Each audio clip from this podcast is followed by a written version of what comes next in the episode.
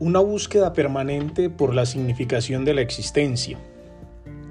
La existencia desde la palabra. Un saludo muy especial a todos ustedes que nos escuchan en este día, en que a propósito de la celebración del Día del Idioma y de la Lengua, eh, asumimos estas reflexiones y estos elementos desde la palabra, desde el lenguaje. Les habla el profesor Edgar Alexander Castrillón Yepes, docente de la Universidad Católica del Norte y eh, que hace parte de estos procesos de la celebración del Día del Idioma. Quiero iniciar este espacio hablando sobre la palabra y quiero compartir con ustedes un pequeño texto que he escrito hace algún tiempo sobre la palabra es un poema eh, que quiero que reflexionemos y que de alguna manera mm, interioricemos sobre por qué la palabra hace parte de la existencia. La palabra torturó mi alma, escribí. Así fue. Así fue cuando dije, escribí, imaginé. Lo que era antes magia ya era simple maldad que habita en la sórdida sombra de lo humano el fuego que era vida, ahora era mera sombra enlodada del no ser. La presencia de no ser se plagó en mi silencio y entonces lloré. Ahora, cada vez que hablo, pienso. Si pienso, no hablo. Y si escribo, no imagino. Porque el alma solo escribe lo que siente, no lo que habla ni lo que piensa, menos lo que imagina. Ahora Ahora escribo para no pensar, escribo para no hablar, escribo para no imaginar, escribo para ignorar lo que dicen, escribo para no saber lo que las palabras vagas que enlodan la vida dicen, escribo, escribo para olvidar.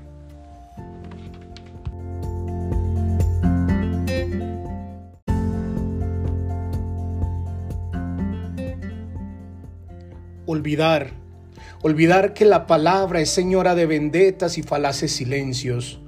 Olvidar que la palabra es tramoya de lo que la gente teje. Olvidar que lo que hablan no es lo que piensan.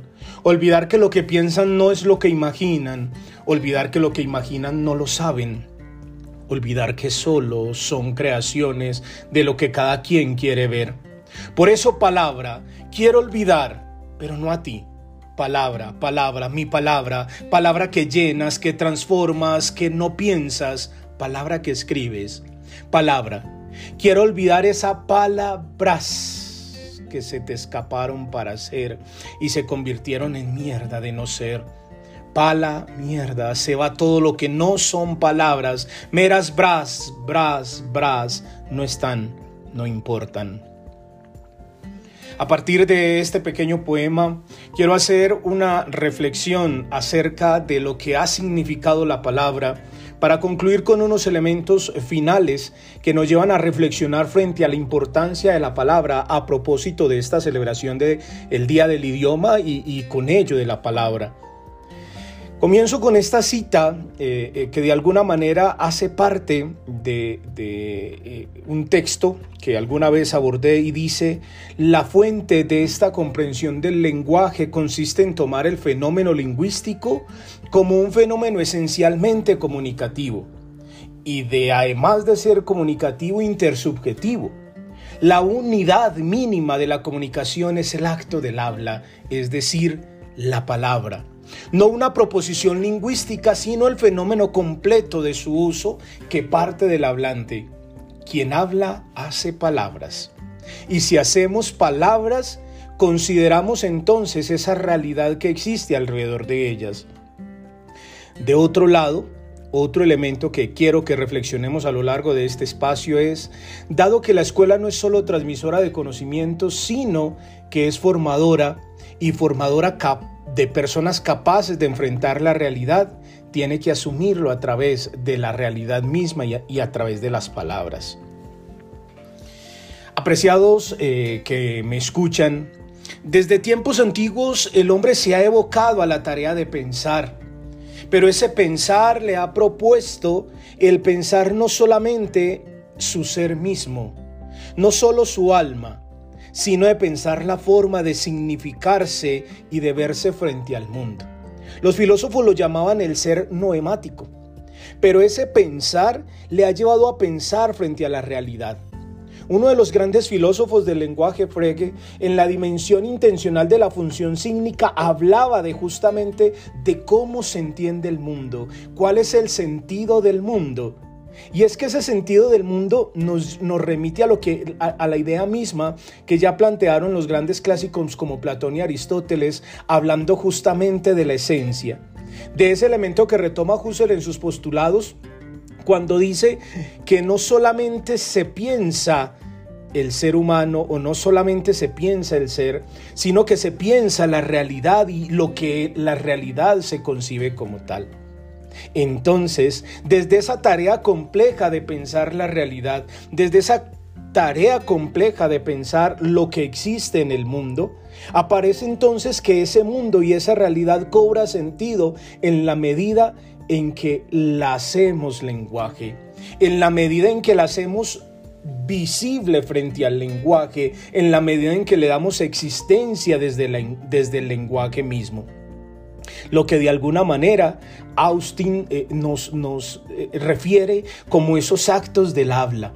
Es decir, esto que existe existe en la medida en que esta realidad es parte de lo que yo hablo, de lo que yo digo, de lo que mi lenguaje ha creado.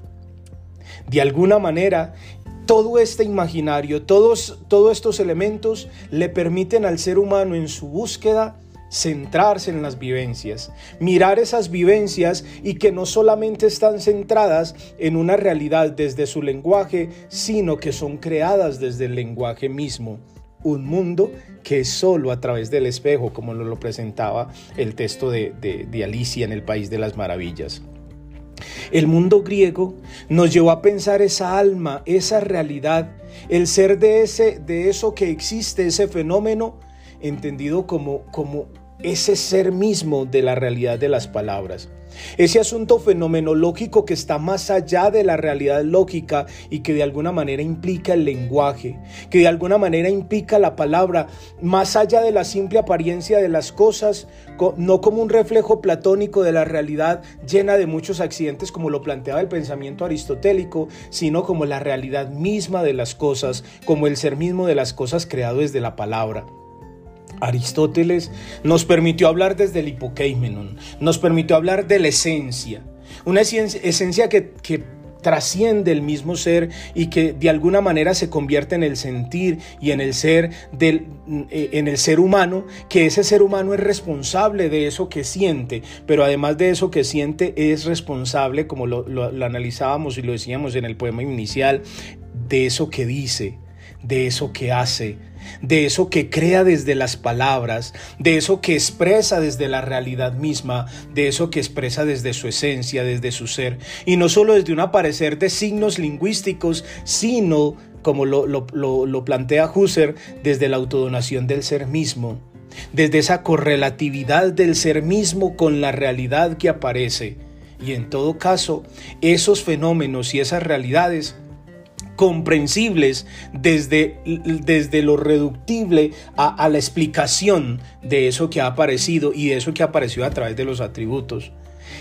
Es verdad que la el lenguaje, la palabra misma, permite que esa experiencia, esa realidad se haga real, válgame este, este elemento, para entender por qué existe porque yo la he creado desde la misma palabra.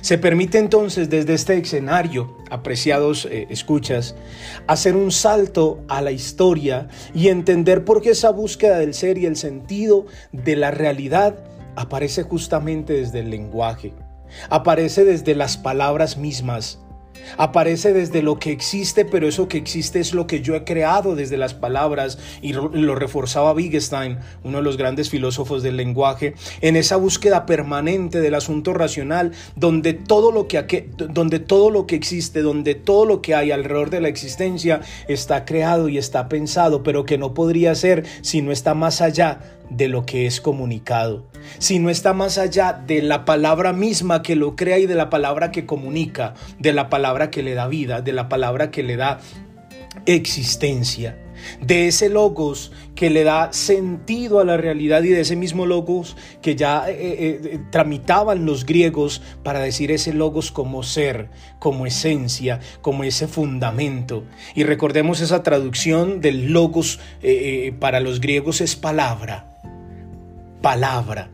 Y ahorita vamos a mirar un elemento interesantísimo cuando hablamos de esa palabra como creación como elemento maravilloso y que ha permitido no solamente en la antigüedad, no solamente en el mundo mm, de la modernidad, sino en la contemporaneidad, hablar justamente de esa forma cómo se entiende la realidad, una realidad desde la tecnología, desde el ir y venir de las palabras, que incluso nos ha permitido olvidar el ser de la palabra, como lo manifestaba Heidegger, el ser, el olvido del ser, como desde la realidad misma nos ha permitido olvidar algunos elementos de esa realidad, de esas creaciones mismas de la palabra que, nos ha que, que, no, que no nos hemos permitido asumir, sino que hemos eh, eh, eh, simplemente dejado pasar como fenómenos y no hemos ido más allá, no nos hemos quedado en el hecho fenoménico y no hemos ido más allá a esa fenomenología de, lo que existe en la realidad,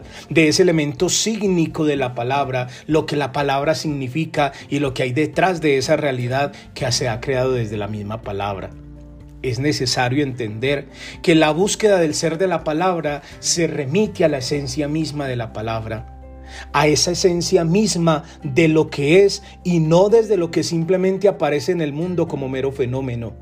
Es entender que desde el análisis de las cosas, desde esa misma realidad puntual, desde esa misma búsqueda incesante del ser, la palabra y el ser de las cosas no termina con su mera existencia, no termina con, con el mero hecho de existir, pues el sentido de las cosas está matizada por la existencia de la palabra que le da existencia. Esa palabra que viene y que va, esa palabra que se hace latente en el tiempo mismo y en la realidad misma pensar el mundo desde la palabra ha llevado a entender al hombre desde su ser, desde su existencia, desde su logos pensante y desde ese rol que asume frente al mismo mundo y frente a la realidad.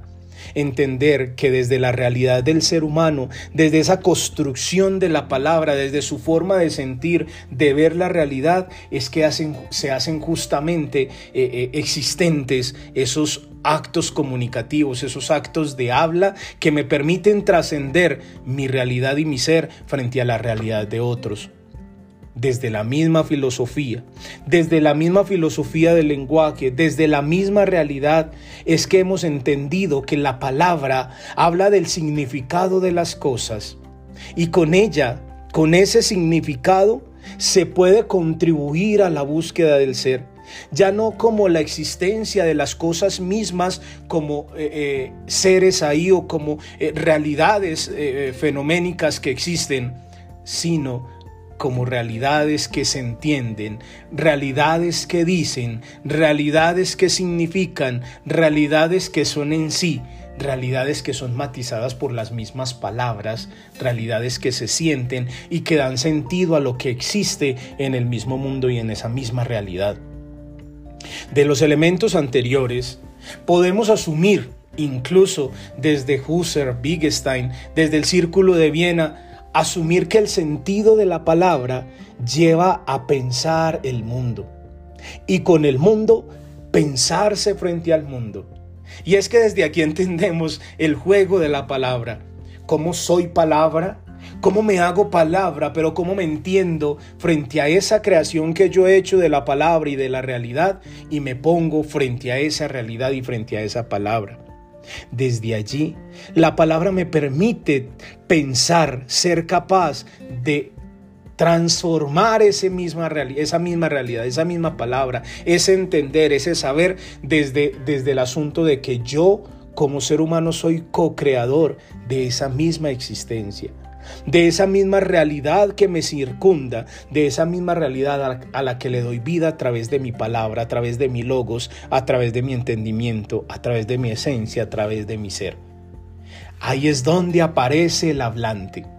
El hablante, el que habla, el que dice, el que hace palabras como determinador de la realidad. Como determinador de esa realidad desde los posibles usos que haga del lenguaje, desde los posibles usos que haga de su palabra, desde los posibles usos que haga de esos logos creados que implica un entretejimiento entre el uso lingüístico pero de, de las palabras, pero también entre el uso de esa lengua y la praxis conductual, es decir, lo que vive, su pensamiento y su forma de vida. Y lo refrendaba Wittgenstein cuando decía, ese entretejimiento entre lo que se piensa, entre lo que se es, lo que digo y lo que existe en mi realidad. Somos palabra. Así entonces el uso de la palabra, sin duda, es el espacio más significativo para acceder a la comprensión de los fenómenos, a la comprensión y a la fenomenológica de la realidad. La palabra. Desde, es desde donde se puede generar las lecturas contextuales significativas de la realidad y desde donde se permite asumir esa realidad en perspectiva de comunicación como un eje de transformación, no solamente de la realidad, sino de mi realidad. Dado que es desde el lenguaje, es desde la palabra, como parte de la comunicación, como una herramienta indispensable que permite el uso de la lengua y la palabra, desde donde la interacción social de los seres humanos entre sí es posible desde donde la realidad de interacción entre los seres humanos se da, se hace, se vive y se construye como un elemento cultural, social, político y de transformación de esa misma realidad. Ahí es donde se entiende el sentido de la palabra. Porque la palabra se constituye como un elemento motor no solamente del reconocimiento y del conocimiento de la realidad, no solamente de la creación como lo veíamos hace unos minutos, sino que se hace parte de esa interacción entre los seres humanos y de esa creación de realidades, de contextos, de paradigmas, de hitos que han transformado y que hacen parte de la realidad.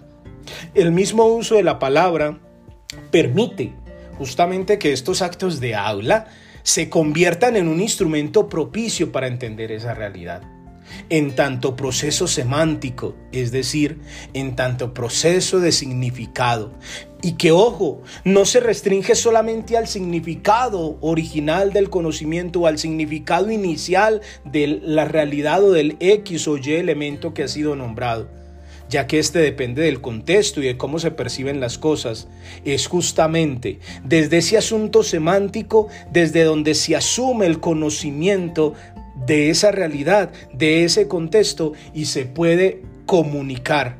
Ahí es donde aparecen dos elementos interesantísimos, el comunicante y el comunicado. Lo que se comunica y lo que se recibe desde, desde ese acto o desde esa intencionalidad del habla.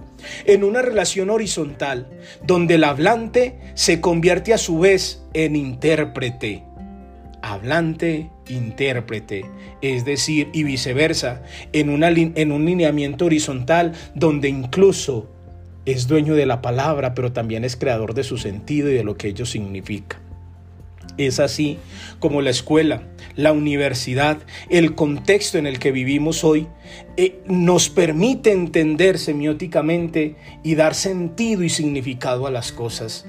Se nos permite leer la realidad, pero se nos permite hablar la realidad, se nos permite crear paradigmas de la realidad y se nos permite vivir esos paradigmas de la realidad, de tal manera que en esa realidad, en esos paradigmas, establecemos procesos comunicativos coherentes que permiten una interpretación de los diferentes signos, de las diferentes acciones, de los diferentes hechos que se presentan en la cotidianidad y en esa realidad, y que son signos que dicen de la vida, y que hablan por sí solos y que son interpretados desde mi realidad y que finalmente son comunicados desde mi palabra. Ya Eco nos lo, lo afirmaba, se vive en un mundo de signos, se vive en un mundo de palabras, pues si se vive en la sociedad y los signos son característicos de los humanos, por vivir en esta, entonces tenemos signos, tenemos palabras que dicen algo de algo para alguien, lo decía Pierce. ¿Cómo entender entonces la palabra?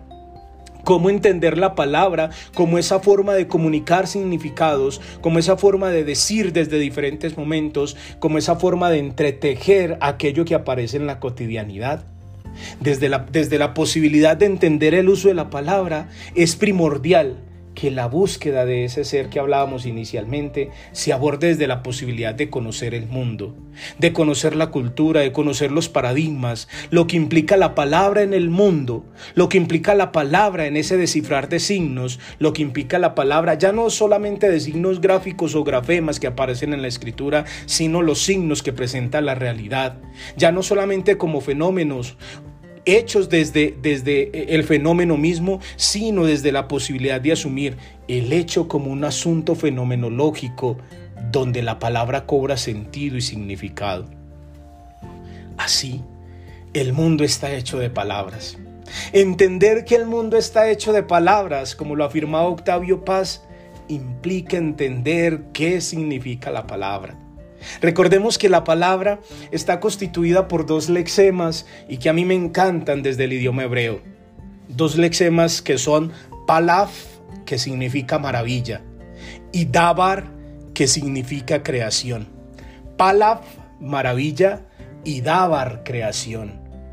Por lo tanto, el significado de palabra desde su misma etimología, desde el hebreo, es hablar de una creación maravillosa es hablar de una obra maravillosa. ¿Qué mejor estrategia, qué mejor elemento para hablar de la realidad que la palabra? Es justamente desde ese significado, creación maravillosa, que, que nos permitimos hablar de la realidad. Indudablemente la palabra nos permite hablar de esa realidad, de esa realidad maravillosa, pero lastimosamente como hablamos de la realidad, muchas veces no empleamos la palabra como ese asunto de mediación, como ese asunto de construcción o de hecho maravilloso, sino que lo, constituimos como elementos eh, eh, que finalmente no, no cobran eh, o no entienden esa realidad misma. Si bien es cierto que la palabra es una obra maravillosa, también lo que muchas veces no resulta tan maravilloso es las palabras que a veces utilizamos. Baste pensar por un instante en lo que decimos a diario y en las palabras que utilizamos a diario. La profesora Gloria Inés Yepes, la profesora Hildamar Rodríguez y la profesora Edilia Montoya en la Universidad de Antioquia hace algún tiempo hacían una reseña, unos elementos frente a la palabra. La palabra que hace y deshace, la palabra que crea y que destruye, la palabra que comunica e incomunica, la palabra que alaba, pero que también vitupera. La palabra que informa, pero que también desinforma. La palabra que libera, pero que también esclaviza, que proclama verdad, pero que teje mentiras, que calumnia, pero que también alaba.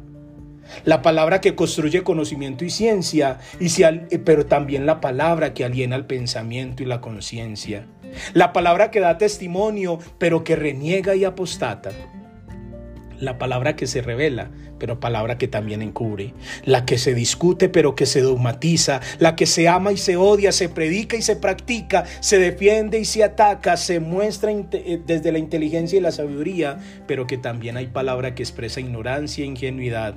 La palabra que expresa conquista de la democracia, pero la palabra que decreta dictadura la palabra que abre mentes, pero también la palabra que acalla inteligencias, la palabra que convoca, pero también la palabra que destierra, la palabra que siembra esperanza y que crea ilusión, pero también la palabra que propicia seguridad, la palabra que crea incertidumbre y que, por otro lado, genera seguridad, la palabra que afirma paz, pero que aprende la chispa de la guerra.